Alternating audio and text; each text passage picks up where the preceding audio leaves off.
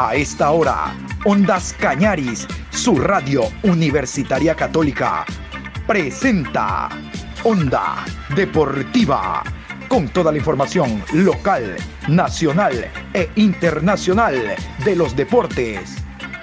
Comenzamos.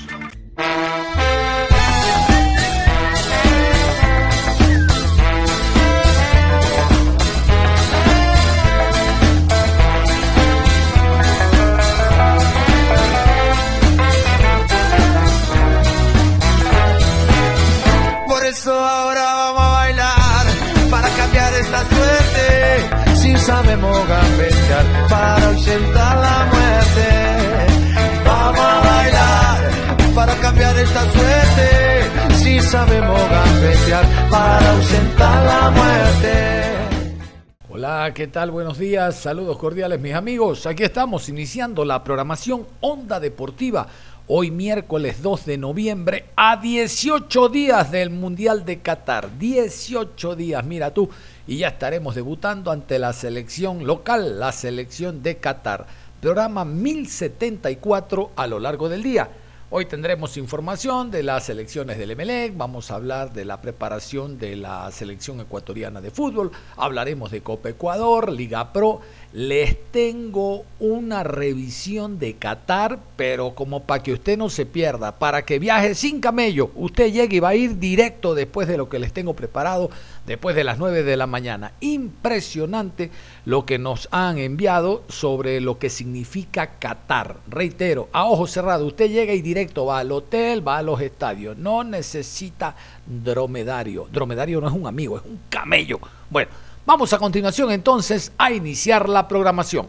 Vamos a contarles que por el estado de excepción que rigen las provincias de Guayas y Esmeraldas se han cambiado los horarios tanto de la Copa Ecuador como de la final de la Liga Pro Betcris. La final de la Liga Pro será a las 17 horas, mientras que la final de la Copa Ecuador será 17.30. Ya vamos a ampliar aquello.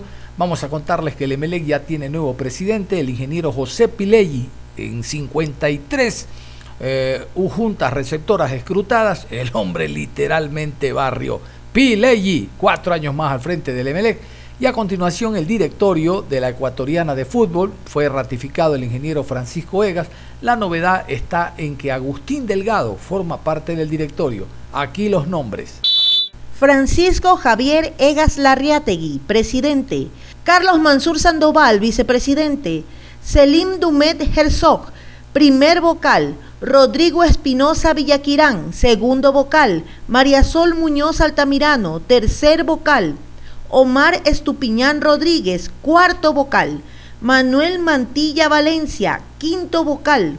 Lenín Barragán Salvador, sexto vocal. Agustín Javier Delgado Chalá, séptimo vocal. En Ondas Cañaris, vivimos el Mundial de Fútbol Qatar 2022. Así es, vivimos el Mundial, vivimos el Mundial en Onda Deportiva, en Ondas Cañaris, vivimos el Mundial Qatar 2022. Esta es la nómina tentativa de la selección ecuatoriana de fútbol. No vamos para Qatar, no vamos para Qatar, no vamos para Qatar, para Mundial, para Mundial. Arqueros, Alexander Domínguez, Hernán Galíndez y Moisés Ramírez. Defensas, Robert Arboleda, Jackson Poroso, Ángelo Preciado, Félix Torres, Javier Arriaga, Diego Palacios, Piero Incapié, Byron Castillo y Pervis Estupiñán. Volantes, Carlos Grueso, Jackson Méndez, Ángel Mena, Jeremy Sarmiento, Moisés Caicedo, Alan Franco, Ayrton Preciado, José Cifuentes, Gonzalo Plata y Romario Ibarra. Delanteros, Michael Estrada, Ener Valencia y Yorcael Riascos. Y hablando de la selección ecuatoriana de fútbol y la preparación para el Mundial de Qatar, yo quiero contarles que esa lista, esa nómina, la nómina tiene que ser de 26 jugadores máximo. 26, ¿no? 26. Resulta que ayer nosotros dimos una de 25, que es la que está circulando, que es la de la que se está hablando, ¿no? El uno, reitero, puede ser Campana, puede ser Sornosa, no sé, de repente alguien por ahí, Jordi Caicedo, alguien que entra de última hora, pero eh, creo que esta es la base, ¿no? Esta es la base. Con esta nos vamos a manejar porque realmente creo que en un 99% es la que va a estar presente en Qatar. De hecho, en los próximos días oficialmente se va a conocer la convocatoria, porque ya conocemos la prelista de hasta 55. No sabemos si Ecuador ha inscrito 30, 40, Uruguay inscribió 55, pero ya vamos a conocer los 26. Más adelante, por ejemplo, les voy a hablar de Japón. Japón el día de ayer dijo, ataca, ataca, ataca, ataca, ataca. Ahí están los 26 jugadores. Estos son los 26 que van a ir al Mundial. No anda con problemas porque ¿qué se puede esconder a estas alturas? Vamos a iniciar nosotros contándoles que Robert Arboleda ya llegó al país. ¿Se acuerdan? El jugador del Sao Paulo que se lesionó feo, feo. Me cuentan de que se le viró el tobillo, la rodilla, que fue feísimo.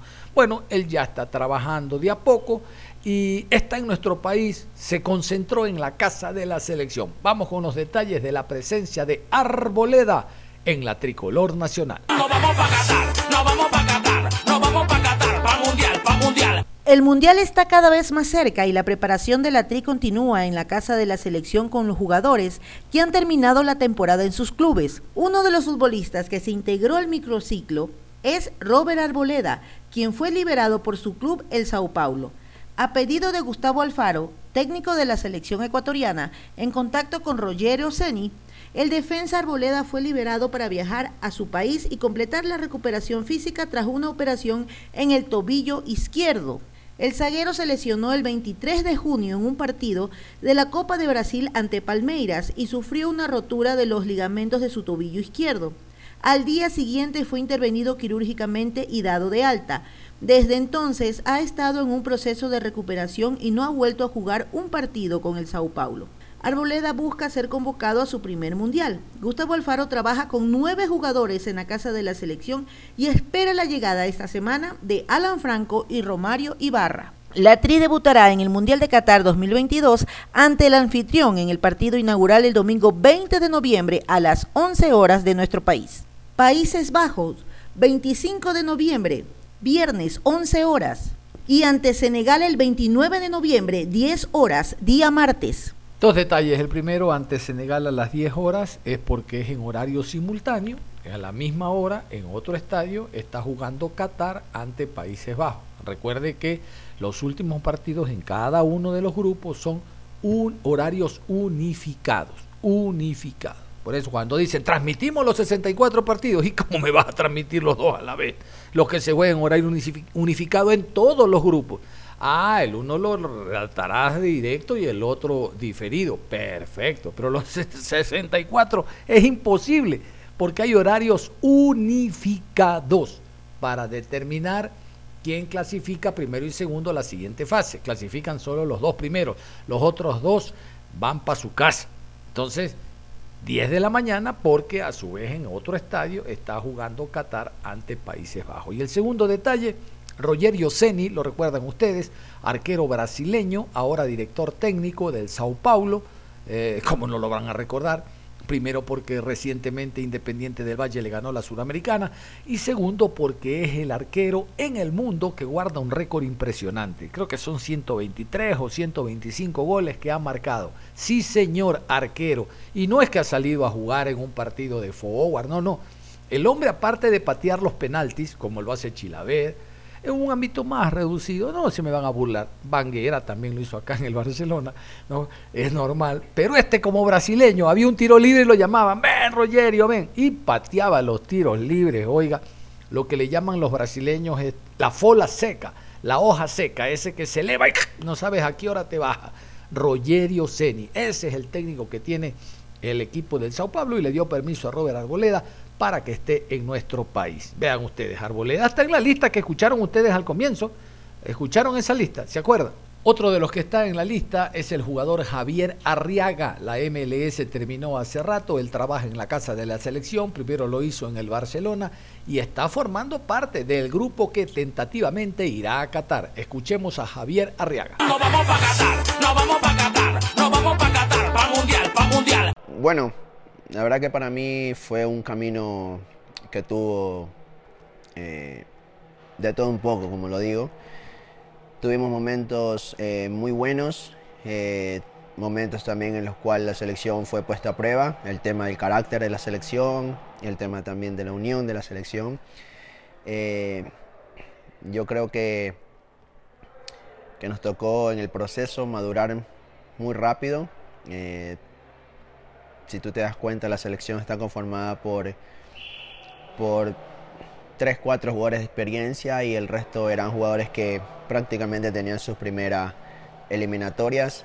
Entonces, eh, como que el mismo proceso de la eliminatoria exigió que los jugadores, pues, más pequeños en este caso que, que venían, pues, tomen una madurez muy rápida y, y, bueno, eh, yo creo que el grupo se fue forjando conforme fueron pasando las fechas, conforme a, a los obstáculos que se, que se fueron presentando en el camino, pues el grupo fue mostrando realmente eh, el compromiso, la humildad y la y la y más que todo la ambición que tenía por pues poder conseguir este objetivo. Así que yo resalto eso de que este grupo la selección eh, es lo más importante que se ha podido formar para mí eh, detrás de, canchas, fuera de las cámaras. yo puedo decir que ha sido realmente la pieza clave para poder llegar al mundial el grupo que, se ha forjado. No, el profe y el cuerpo técnico han sido pues esos mentores que nosotros eh, necesitábamos para poder eh, alcanzar este objetivo. Eh, desde el primer momento que el profesor llegó con el cuerpo técnico, este, fue bien claro cuáles eran las cosas que, que ellos querían para el grupo. Y, y bueno, agradecerle porque siempre tuvimos el apoyo de él de todo el grupo eh, y bueno, piezas fundamentales para poder conseguir este objetivo. Para mí es un sueño, la verdad que cada día que pasa, como tú lo dices, estamos más cerca. Yo lo tomo como un día menos, voy tachando en un calendario que tengo para finalmente poder llegar a ese anhelado 20 de noviembre. Eh, lo tomo como eso, lo tomo como el mayor sueño de mi vida. Dios me lo permite poderlo cumplir y, bueno, simplemente estoy disfrutando de este, de este momento, disfrutando este tiempo eh, del cual la verdad no quisiera despertar. Se ha conformado una selección muy sólida eh, y muy madura, ahora se puede reflejar y se puede ver una selección muy madura. Eh, yo creo que cada uno de los compañeros tenemos 100% claro lo que nos estamos jugando. tenemos 100% claro lo que va a ser ese primer partido contra Qatar eh, y estamos enfocados en eso. Yo creo que, que, va a ser una hermosa experiencia para todos los que vamos a estar ahí, para los que van a estar detrás de una pantalla, pues alentándonos. Eh, yo creo que, que, va a ser una fecha eh, inolvidable porque, porque, bueno, el grupo se viene preparando para eso. Eh, estamos mentalizados en ese primer partido. Eh, queremos ir paso a paso, ¿verdad? Y, bueno, así que yo creo que el grupo va, va a reflejar y a mostrar lo que ha venido mostrando y reflejando, reflejando durante todo este proceso. Va a ser un momento que va a quedar grabado para toda la vida. Eh, eso es algo muy difícil de poderlo expresar porque se vive solamente en ese momento, miles de sensaciones eh, cruzando por ti justamente en ese momento tan pero tan eh, sublime de poder estar ahí cantando el himno nacional de tu país, representando a tu país eh, en el escenario más importante del mundo para un futbolista. yo creo que va a ser algo inolvidable. Ahí estaba Javier Arriaga, el ex Barcelona, jugador actualmente del Seattle Sonder, con el cual tiene un año más de contrato. Por ahora todo está centrado en el tema selección ecuatoriana de fútbol. Y vamos a hablar de otro, de otro jugador. Yo antes quiero contarles algo. Aquí entre nos. Esta mañana nuestro buen amigo Mauricio Romero, ustedes lo conocen, ha colaborado también aquí en la programación desde Quito con algunos detalles, nos dijo, compa, anótelo Alexander Alvarado como número 26. Le dije, no te creo. Me dice, ¿por qué cree usted que Liga acaba de comprar los derechos deportivos del jugador por cinco años? Liga no compra pan para vender pan. Liga lo compra porque sabe que el futbolista va a aumentar, a crecer sus bonos en el Mundial. Por eso Liga hace esa inversión. Además, el futbolista ha declarado en entrevistas, anoche nada más, a propósito de su compra, de que el técnico Alfaro le dijo, hey muchacho, saca la visa que te llevo a España. En España es el partido amistoso y quien quita que de ahí directamente se lo lleven para el Mundial de Qatar. Podría ser Alexander Alvarado, más o menos algo igualito a Junior Sornosa, ¿no? Lo de Junior Sornosa, expulsarse en el partido contra Chile, eh, tener esa bronca de él con un compañero como Joao Rojas, final independiente MLE no le gustó para nada al técnico, parece ser que eso no le deja pasar.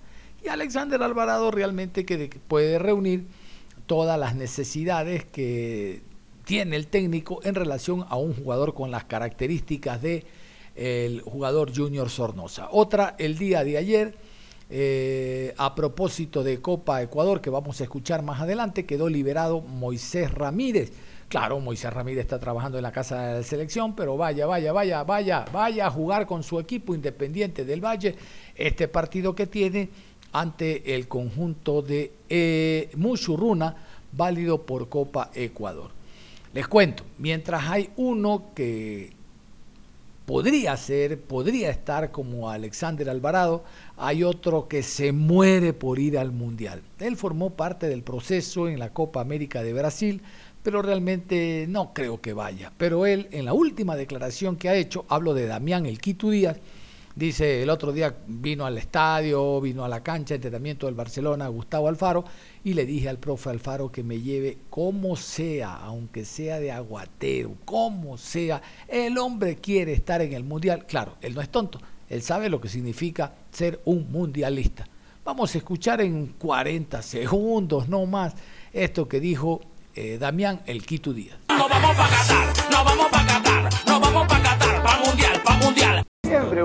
cualquier jugador que se lo pregunte te va a decir que sí. Eh, he estado en el proceso y, sé que por ahí es difícil porque, porque bueno, obviamente estas últimas convocatorias no me ha tocado, pero siempre se lo dije el otro día a Gustavo cuando me tocó saludarlo en la cancha, que así si necesitan alguno que le lleve el agua o lo que sea, cuente conmigo, yo quiero estar y ese es mi sueño. Después, si no se da, obviamente intentaré alentar y, querer que la selección le vaya bien siempre.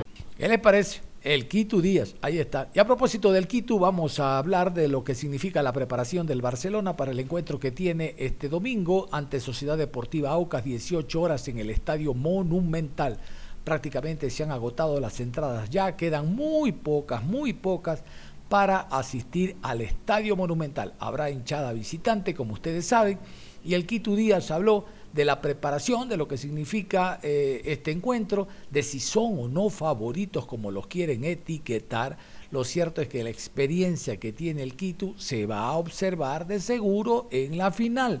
La experiencia no se compra en la esquina y el Quito tiene algunas finales, no solo aquí, sino a nivel internacional. Damián El Quito Díaz. Respecto a plantilla, ¿cómo analizas la de Barcelona y cómo analizas la de Aucas? No, nosotros somos una plantilla que intenta eh, tirar siempre para el mismo lado, sea que juegue o no, y la de Aucas, jugadores que, que tienen experiencia, chicos como Johnny Quiñones que andan muy bien, eh, un arquero de selección. Eh, tienen, tienen grandes jugadores, un buen técnico y seguramente va a ser bastante parejo como te dije. Quito, ¿hablaste con Fabián también les motivó para esta parte final del año? Sí, Fabián ya lo conocemos, hemos, hemos tenido la suerte de ser campeones con él eh, y bueno, eh, a nosotros nos potencia, nos ayuda y eso, eso es bueno. Preparar lo mejor posible e intentar hacer un buen partido en casa que, que lo que anhelamos. ¿Es una extensión de la temporada lo que has hecho? ¿Crees que van a jugar un partido diferente? algo distinto? ¿O es la continuación de lo que han venido realizando? No, es una final. Eh, obviamente son un poco distintas el resto de partidos, me imagino, pero intentaremos hacer lo mejor posible con nuestras armas y poder sacar un buen resultado. ¿Qué han analizado del rival precisamente, Daniel? un rival durísimo que lleva prácticamente 20 partidos invictos sin perder. Entonces, no, no es nada fácil, por algo están en la final, igual que nosotros tienen sus méritos y tienen sus recursos también para, para poder lastimarnos nosotros, pero bueno, va a ser un partido parejo, ojalá que gane el mejor. En Aucas dicen que Barcelona es el favorito, ¿se sienten así como los favoritos? No, nosotros estamos enfocados en trabajar, en hacer un partido, no, no estamos pendientes de lo que se pueda decir o opinar de- desde afuera. También podrían levantar eh, en lo personal su cuarto título de liga con Barcelona. ¿Cómo es eh, esa sensación? Eh, son situaciones lindas, de, de sueño, pero bueno, eh, hasta que no lo consiga no lo puedo no te lo puedo escribir, así que bueno, ojalá que se me dé y que pueda seguir consiguiendo un título que es lo que anhelo con el club. Damián, en la temporada se les complicó ganar la Sociedad Deportiva Aucas los dos compromisos. Preguntarte quizás qué errores pudieron analizar para no repetirlos, teniendo en cuenta de que el Aucas es un rival bastante difícil y bastante peligroso. Sí, sí, son peligrosos, son difíciles, como lo decís vos. Obviamente hemos tratado de corregir errores que, que por ahí cometimos en esos partidos, pero nosotros también tenemos nuestras armas y, y ellos también deben estar preocupados. El Damián Díaz del Clásico del Astillero fue sin duda alguna la mejor versión de este año. ¿Lo volveremos a ver en las finales? Dios quiera que sí, yo intento ser el mejor siempre, después se dan o no las cosas. Eh, el partido del clásico sabe lo que me gusta y, y que por ahí son partidos abiertos, siempre lo dije y tengo más espacio. Quizá el domingo no tenga los mismos espacios, pero intentaré hacer lo mejor posible para ayudar al equipo que gane. Barcelona ya tiene experiencia, Damián, jugando este tipo de partidos, jugando finales. Quizás esa, esa es una ligera ventaja sobre Aucas, el hecho que ustedes ya tienen experiencia. No, no, creo que no. Son finales, cualquiera puede, puede ganar, seguramente el que haga las cosas mejor y nosotros intentaremos ser mejores que ellos, no, no hay mucha vuelta que darle. ¿Hablaste con Almada que quedó campeón eh, ayer justamente? No, no tuve la oportunidad, pero públicamente felicitarlo, sé lo que, lo que es como entrenador, en algún momento se le iba a dar, tuvo la, la- la desgracia de perder los finales y ayer se le dio, así que felicitaciones. Vamos a continuación a hablar de la Copa Ecuador. La Copa Ecuador se juega el día de hoy, horarios unificados, 19 horas a las 7, tanto en la capital como acá en, bueno, como en la provincia del Guayas, no acá, como en la provincia de Guayas, en Milagro, se juegan los dos partidos. Vamos primero con esto que nos llega respecto a lo que va a ser el compromiso o van a ser los compromisos del día de hoy. La Federación Ecuatoriana de Fútbol informa que los partidos de Copa Ecuador Ecuabet 2022, programados para el miércoles 2 de noviembre e inicialmente previstos para las 19 horas, cambian de horario, quedando establecidos de la siguiente manera. Independiente del Valle versus Muchurruna, 17 horas 30, Estadio Banco Guayaquil Amaguaña. 9 de octubre versus El Nacional, 17 horas 30, Estadio Los Chirijos de Milagro. Los cotejos se celebrarán además en horario unificado conforme lo establece el Comité Ejecutivo en su artículo 147 en lo relacionado a compromisos cuyos resultados incidan en la correspondiente clasificación a la máxima instancia del torneo. El cambio de horario se debe al estado de excepción recientemente decretado en las provincias de Guayas y Esmeraldas, información que ponemos a conocimiento de todos los actores involucrados. Departamento de Comunicación FEF. Bueno, entonces los partidos serán el día de hoy. Vamos a irnos a la pausa, les dije al inicio, para hablar del tema Qatar, pero antes nos acaba de llegar esto. A ver, la selección de Japón, les cuento, es la primera en el mundo en dar ya la nómina de 26 jugadores. La selección nipona. ¿Qué les parece? Vamos a continuación con los 26 jugadores de la selección de Japón que ya estarán en Qatar. Japón se convirtió en la primera selección en anunciar sus 26 convocados para el Mundial de Qatar. El entrenador Hajime Moriyasu confirmó la nómina de futbolistas que participarán en la Copa del Mundo. Cuando restan 18 días para el comienzo del Mundial de Qatar 2022, la selección de Japón se transformó en la primera en hacer oficial a sus 26 convocados para disputar el máximo torneo de fútbol del mundo. El entrenador de los Samurai Blue, Hamise Maruyasu, eligió a los futbolistas para competir contra España, Alemania y Costa Rica en el grupo E.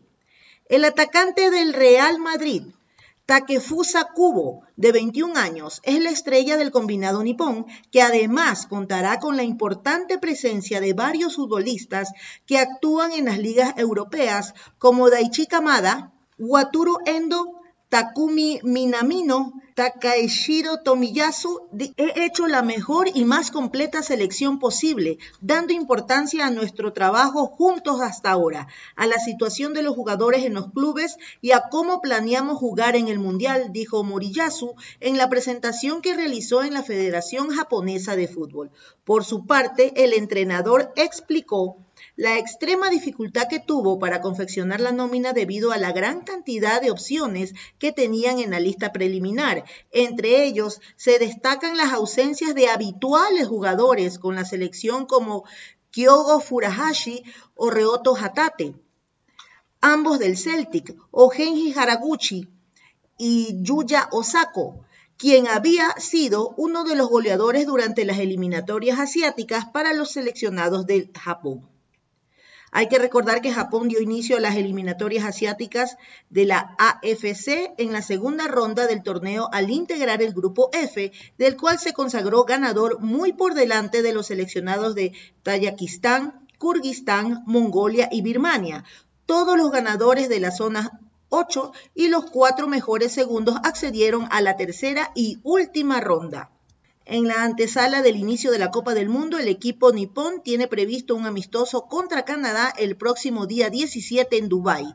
Su estreno en el Mundial será el 23 contra Alemania y posteriormente se enfrentará a Costa Rica el 27 y a España el 1 de diciembre. Bueno, ahí estaba entonces la selección japonesa, le faltó a Gino Moto. Qué agrio. Vámonos a la pausa. Al volver, todos los detalles precisamente de la selección de, perdón, de Qatar, del país Qatar, que será anfitrión del próximo mundial. Estamos ya a 18 días.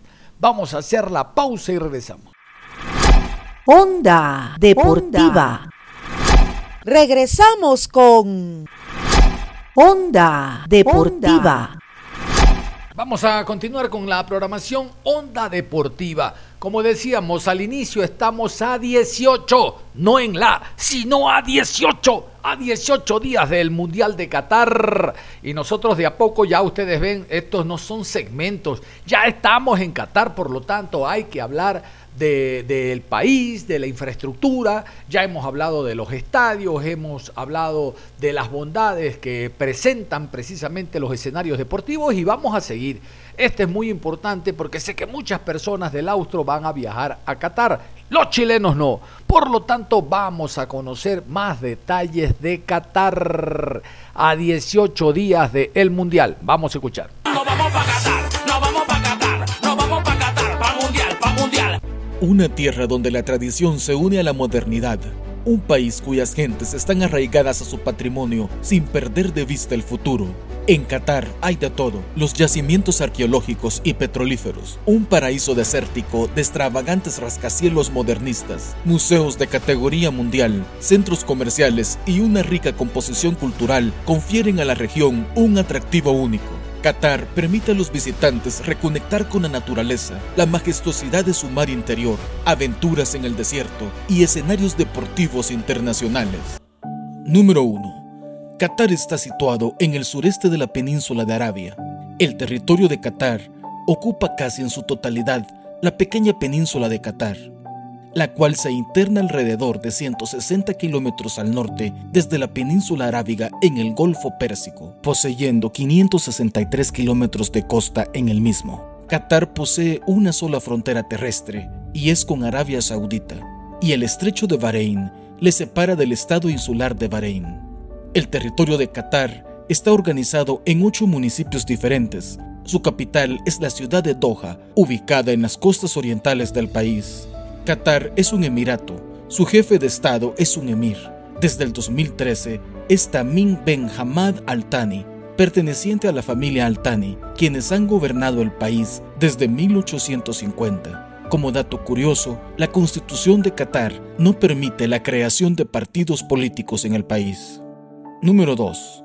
Con una superficie de 11.610 kilómetros cuadrados, Qatar es uno de los países más pequeños de Asia con una superficie desértica, sin cuerpos de agua permanentes y casi completamente llana y rocosa, y con su punto más elevado a tan solo 103 metros sobre el nivel del mar, Qatar es uno de los países más planos del mundo. Qatar es el país con menos árboles en el mundo. sin contar a los tres pequeños, San Marino, Mónaco y Ciudad del Vaticano.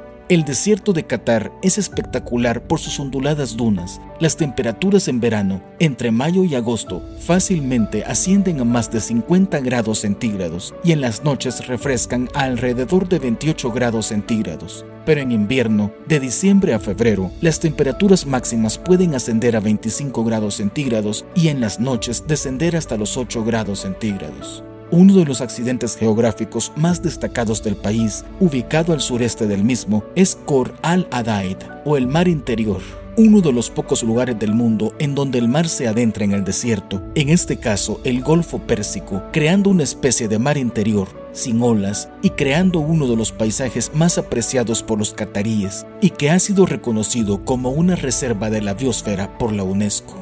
Número 3. ¿Cómo se originó Qatar? El territorio de Qatar fue durante siglos una parada de comerciantes de perlas, pigmentos, telas y otros artículos en las rutas del Golfo Pérsico hacia el mundo. Al igual que sus emiratos vecinos, durante siglos se encontró bajo el dominio de grandes imperios y clanes que controlaron la zona hasta la llegada del Islam a la península y el sucesivo control del califato árabe y del imperio otomano de la misma. Bajo el Imperio Otomano, Qatar estaba sometido al sultanato de la familia Al-Khalifa de Bahrein hasta 1868, cuando con la ayuda de los británicos fue instaurada la dinastía actual de la familia Al-Thani. Tras la Primera Guerra Mundial y el desmembramiento del Imperio Turco-Otomano, la región se convirtió en un protectorado británico, respetando la monarquía absoluta de los Al-Thani. En 1968, Qatar lograría su independencia del Imperio Británico y se uniría a la Federación de los Emiratos Árabes Unidos. Sin embargo, en 1971, de forma pacífica, proclamaría su salida de esta federación y su independencia definitiva. La bandera de Qatar está dividida en una sección blanca que finaliza en nueve picos y una sección color granate. El color blanco simboliza la paz, y los nueve dientes antes mencionados, la anterior unión de Qatar con el resto de Emiratos. El color granate simboliza la sangre derramada por los héroes en la formación del país, sobre todo en el siglo XIX. Número 4. La capital de Qatar es la ciudad de Doha, ubicada en las costas orientales de la península. Con una población de alrededor de 2 millones de habitantes, Doha concentra cerca del 90% de la población del país. Doha fue fundada en 1825 como un pequeño pueblo pesquero. De hecho, su nombre en árabe, Al-Doha, significa el gran árbol haciendo alusión posiblemente a un gran árbol que sirvió de refugio o de referencia a los primeros pescadores que habitaron la zona. Cuando los japoneses introdujeron el cultivo de perlas en la región, la zona experimentó una época de gran pobreza, pero el descubrimiento del petróleo y la independencia del país en 1971 causaron que la ciudad sufriera una transformación increíble, criticada por algunos debido a sus excesos, pero admirada y declarada un símbolo del progreso por otros. Quizá uno de sus lugares más emblemáticos es el Paseo Marítimo del Corniche. El paseo se extiende a lo largo de 7 kilómetros a la orilla de la bahía de Doha y ofrece, además de las mejores vistas del skyline de la ciudad, diferentes atracciones como museos, cafés y parques. Número 5. Si nos preguntamos cómo es la vida en Qatar, podríamos comenzar hablando que Qatar es considerado como uno de los países más seguros del mundo en diferentes años ha sido declarado como tal por organizaciones especialistas en el tema. El índice de criminalidad en Doha es muy bajo y los robos comunes como robos de carteras o bolsas son muy escasos. Aunque el país es un lugar con escasas posibilidades de desastres naturales, el clima extremo en los veranos, que fácilmente sobrepasa los 50 grados centígrados, hacen que la exposición directa al sol al mediodía sea un riesgo contra la salud. Qatar cuenta con algunas leyes estrictas que deben ser respetadas por sus habitantes y visitantes. Por ejemplo, no es permitido el consumo de bebidas alcohólicas en público, al igual que el uso de narcóticos. Desobedecer a estas leyes puede causar castigos severos. En cuanto al código de vestimenta, Qatar es un país conservador. Mientras los locales visten tobes y abayas, los extranjeros y turistas son libres de utilizar su ropa mientras sea modesta y respetuosa a los códigos locales. Por ejemplo, el traje de baño es permitido únicamente en la playa y en lugares privados. Si llevas pantalones cortos o faldas cortas, es probable que si visitas lugares como museos o aún un mercado, te pidan que te cubras. Número 6. Hemos mencionado que la economía de Qatar antes de su era petrolera dependía en gran medida de la pesca y comercialización de las perlas por todo el Oriente Medio. Los cataríes han sido pescadores y navegantes ancestrales. Hasta el día de hoy, los Dows, como son conocidos sus barcos pesqueros, abundan en la bahía de Doha. Pero esta cultura tiene un antecedente milenario, la cultura de los cananeos. ¿Has escuchado hablar de los cananeos en la Biblia? Pues bien, los primeros pobladores de esta región fueron los cananeos. De acuerdo a los registros, en el siglo V antes de nuestra era, del historiador griego Heródoto, los cananeos eran expertos comerciantes y navegantes y establecieron importantes puntos comerciales en esta región. Ya el geógrafo griego Ptolomeo registraba a Catra, hoy la ciudad de Subara, según se cree, como uno de los puntos comerciales más importantes en la región.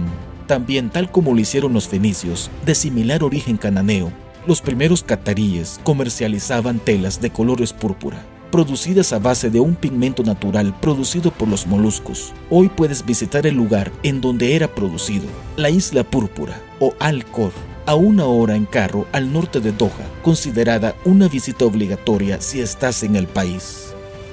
Número 7. Arquitectura de Qatar. Qatar alberga una mezcla ecléctica de arquitectura con diseños de edificios que van de lo tradicional a lo moderno. En la actualidad, el paisaje arquitectónico de Qatar cambia constantemente, ya que arquitectos de fama mundial diseñan nuevos hitos, desde bibliotecas futuristas hasta magníficos museos. Sin embargo, no fue hasta la década de 1970 cuando la ciudad se modernizó. Hace poco menos de 40 años existían pocos edificios en la capital. Ahora, Toja está repleta de proezas arquitectónicas que van desde rascacielos futuristas hasta estructuras increíbles diseñadas por arquitectos de renombre mundial. Los edificios de Qatar se inspiran en motivos tradicionales y desde los rascacielos, las instituciones culturales, religiosas y educativas hasta los recintos deportivos, cada estructura cuenta una historia diferente. Como el Museo Nacional de Qatar, diseñado por el arquitecto Jean Nouvel, ganador del premio Pritzker, que se inspira y recrea las formaciones cristalinas naturales conocidas como la Rosa del Desierto. O también la Biblioteca Nacional de Qatar, diseñada por Rem Koolhaas, cuyo exterior, en forma de diamante, oculta su amplio interior que da prioridad a la luz y a la visibilidad. Número 8.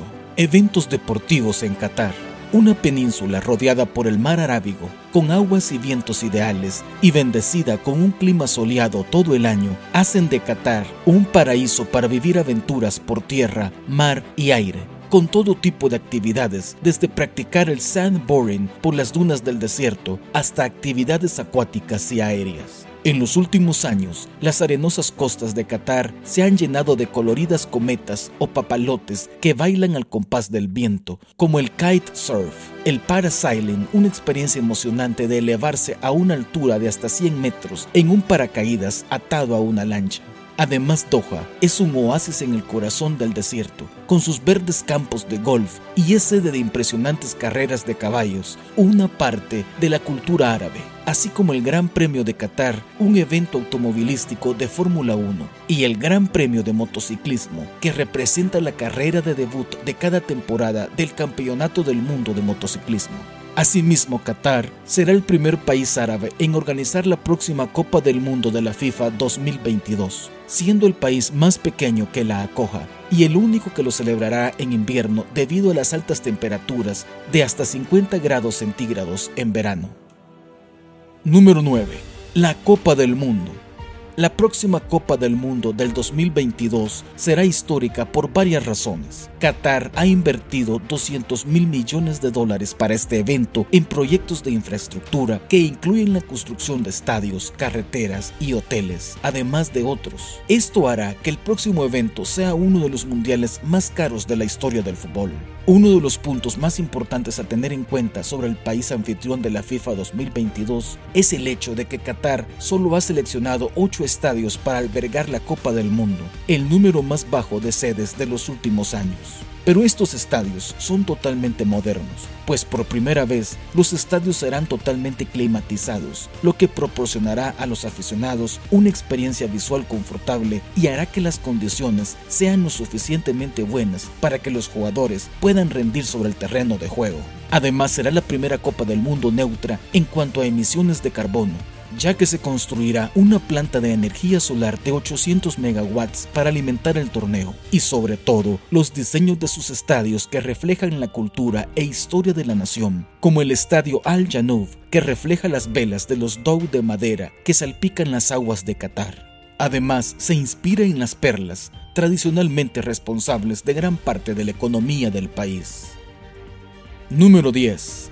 Lusail o Lusail, la primera ciudad planificada de Qatar, una ciudad que combina la modernidad con la riqueza de las tradiciones cataríes y la arquitectura islámica. Cada distrito ofrece una serie de destinos residenciales, comerciales, oficinas, instalaciones médicas y deportivas. Con una población de 200.000 habitantes, Lusail City puede presumir de ser la ciudad inteligente más avanzada tecnológicamente de la región, con una red de fibra tecnológica de alta velocidad, permitiendo a sus residentes disfrutar de una excelente calidad de vida en un entorno sostenible. Sin embargo, Lusail es mucho más que tecnología. La ciudad ofrece una impresionante arquitectura que representa el Qatar progresista del futuro. Allí encontramos el hito arquitectónico nacional, las Torres Qatara, un par de torres arqueadas que se elevan 36 pisos en una estructura en forma de media luna que refleja la identidad del país. Por último, la joya de la corona de la ciudad, el Estadio de Lusail,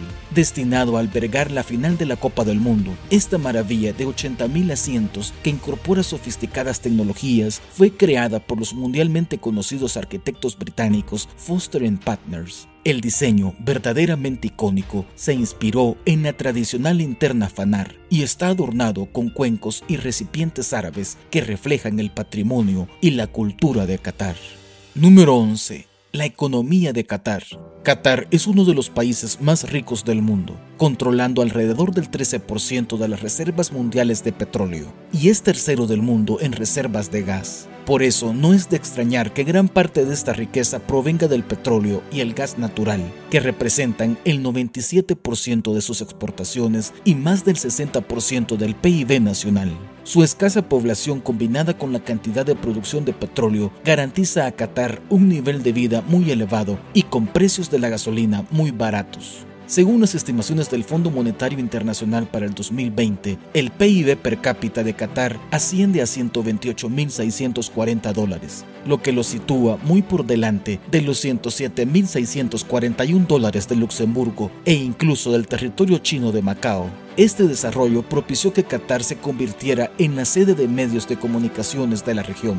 Como ejemplo, Qatar es la sede de Al Jazeera, una entidad mediática que tiene un periodismo de vanguardia, así como también de Bean Sports, una red mundial con varios canales deportivos con sede en Doha.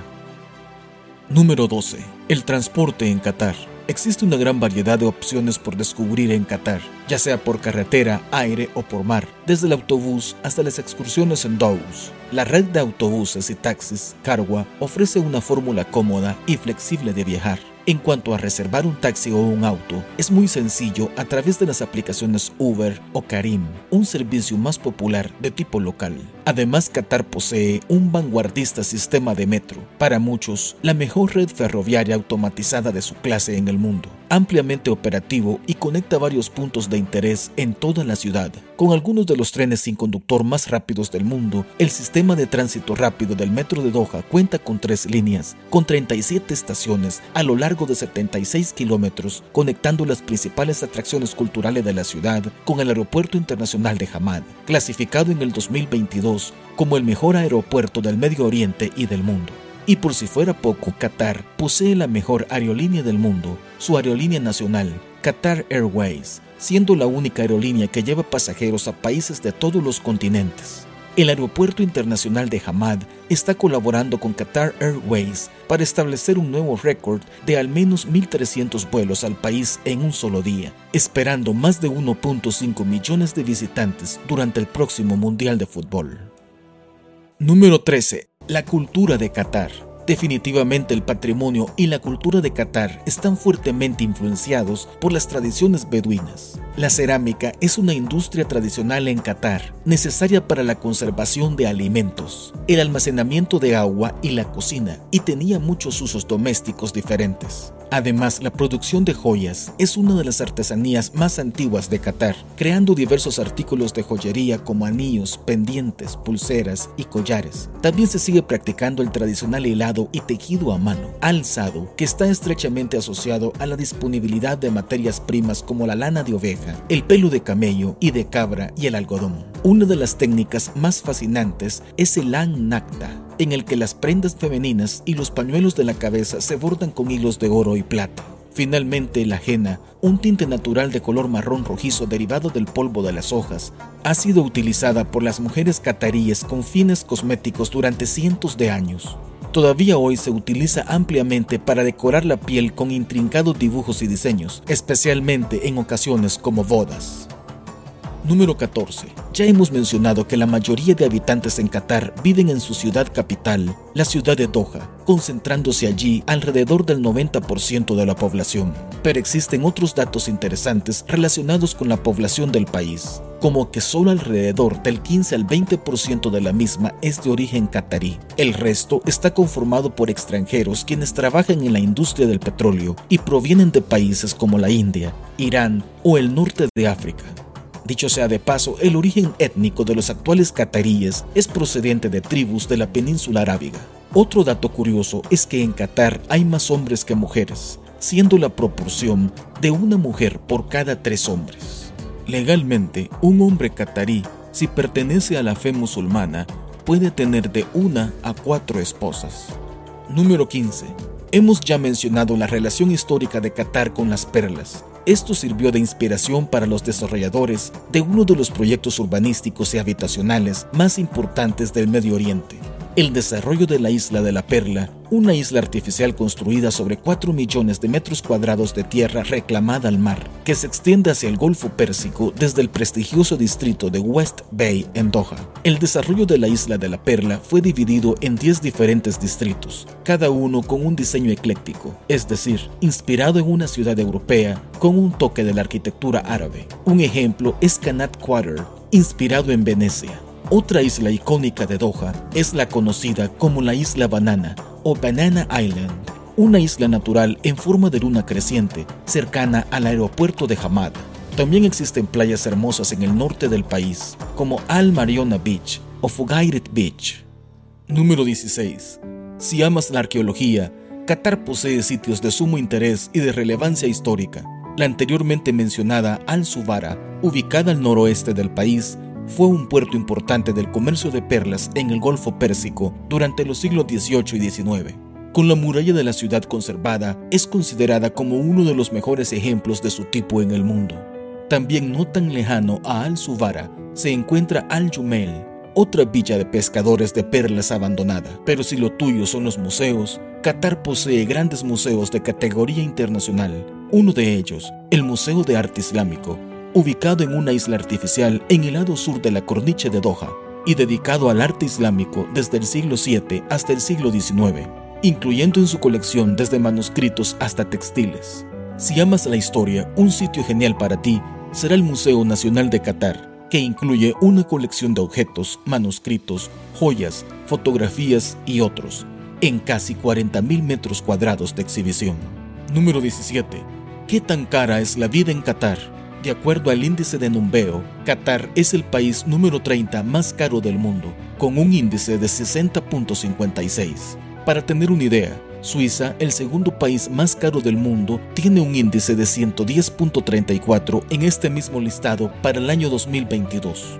En varios índices especialistas en el tema, el costo de vida en Qatar es similar a Reino Unido, Alemania o Uruguay en América Latina. Por supuesto, hay elementos que pueden variar. La renta es por lo general muy elevada. De acuerdo a estos índices, es similar a Suiza, pero la comida es aproximadamente un 40% más barata que en la misma Suiza. Si quieres tener una referencia, el combo de un Big Mac te cuesta 6.86 dólares americanos. Lo que sí podemos decir es que la gasolina es muy barata, para el mes de octubre del 2022, el precio de un litro de gasolina especial es de 50 centavos de dólar por litro. Número 18. En cuanto a la religión de Qatar, el país se encuentra bajo la ley Sharia, conocida también como la ley islámica, y que está inspirada en el Corán. Esta ley es básicamente un código de conducta que rige todos los aspectos de la vida de los musulmanes. Algunos aspectos de dicha ley pueden parecer chocantes en el occidente, como algunas leyes estrictas en cuanto a sus códigos de vestimenta, por ejemplo.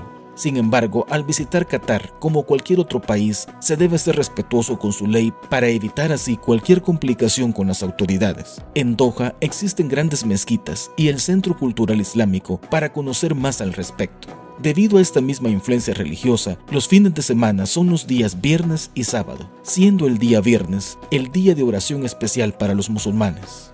Número 19. La educación en Qatar. Antes del siglo XX, la sociedad catarí no hacía especial hincapié en la educación formal, algo que era habitual en la cultura beduina tradicional.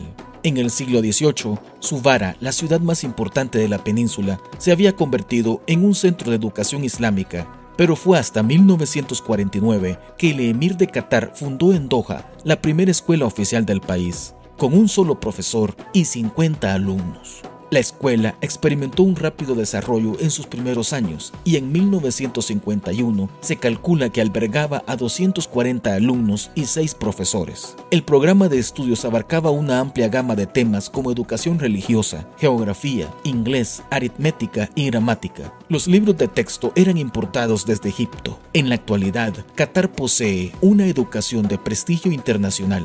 Una de las mayores iniciativas es la Ciudad de la Educación, un campus de 8 kilómetros cuadrados que alberga centros y sucursales de algunas de las universidades más prestigiosas del mundo, como Cornell Medical College, Carnegie Mellon University, Texas AM University, Virginia University School of Arts, Georgetown University o la Escuela de Negocios de París HSE. Esto permite a los estudiantes estudiar y graduarse con títulos de élite reconocidos internacionalmente en todo el mundo sin tener que salir de Qatar. Número 20 la Villa Cultural de Catara Situado en el punto en el que Oriente Medio se encuentra con Asia, el compacto estado peninsular de Qatar ha sido durante mucho tiempo un crisol de culturas. Qatar ofrece una potente mezcla de tradición y modernismo. La Villa Cultural Qatara, deletreada a la manera antigua, es una autodenominada aldea cultural enclavada entre el reluciente distrito financiero de West Bay y de Pearl, y nació de la visión de posicionar al estado de Qatar como un faro cultural del arte, brillando en Oriente Medio a través del teatro, la música, la literatura, los encuentros y las exposiciones, con una asombrosa variedad de lugares culturales como museos, galerías y arte público. Número 21. La comida en Qatar. En Qatar, el desayuno suele ser una comida ligera que incluye yogur, queso, frutas secas, aceitunas y café, mientras que el almuerzo o comida es la comida principal, con metzes seguido de platos principales como guisos de cordero o pollo. Uno de los platos más populares en cualquier hogar catarí es el kabsa, que consiste básicamente en arroz cocinado con deliciosas especias y cualquier tipo de carne, pollo, cordero, camello o pescado. Su aspecto es similar al del biryani. Además, el tabulé es una ensalada elaborada principalmente con perejil picado, con tomates, menta, cebolla y aderezada con aceite de oliva, zumo de limón, sal y pimienta dulce y también el lukaimat o lokma, que significa pequeño bocado, es un postre muy popular en la región del Golfo. Es una mezcla de mantequilla, leche, harina, azúcar, azafrán y cardamomo. Con estos ingredientes se crean pequeñas bolas de masa que luego se fríen y se sumergen en jarabe de azúcar o miel para aumentar el factor dulce.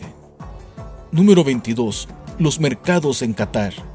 Los souks o socos siguen siendo una parte importante de la vida cotidiana en Qatar y con su ubicación central en Doha, el Souk Waqif es un lugar siempre popular para los lugareños y los visitantes. El Soco se fundó hace al menos un siglo en las proximidades del lecho del río Seco y era un lugar de encuentro en el que los beduinos y los lugareños comerciaban con diversos productos. Sus laberínticas callejuelas albergan todo tipo de maravillas, mercancías de Oriente Medio, desde dátiles, miel, especias y delicias de temporada hasta perfumes, joyas, textiles, ropa, animales domésticos, artesanía y recuerdos. La música tradicional, el arte y los espectáculos culturales, así como una mezcla ecléctica de restaurantes y cafés, contribuyen al ambiente de este lugar tan especial. Pero en Qatar también existe otro tipo de mercados, como el mercado del oro y el mercado de los halcones. Con una enorme variedad de halcones e incluso una zona al aire libre donde se pueden ver cómo los halcones son adiestrados por sus entrenadores varias veces al día. Cerramos la programación deportiva a esta hora de la mañana. Los invitamos a que continúen en sintonía de Ondas Cañaris porque ya está listo Juan Pablo Moreno Zambrano. Como siempre, hoy miércoles, con actitud de miércoles, con actitud positiva. Juan Pablo, el resto es suyo. Un abrazo, nos reencontramos en la tarde. Si sabemos gambetear para ahuyentar la muerte.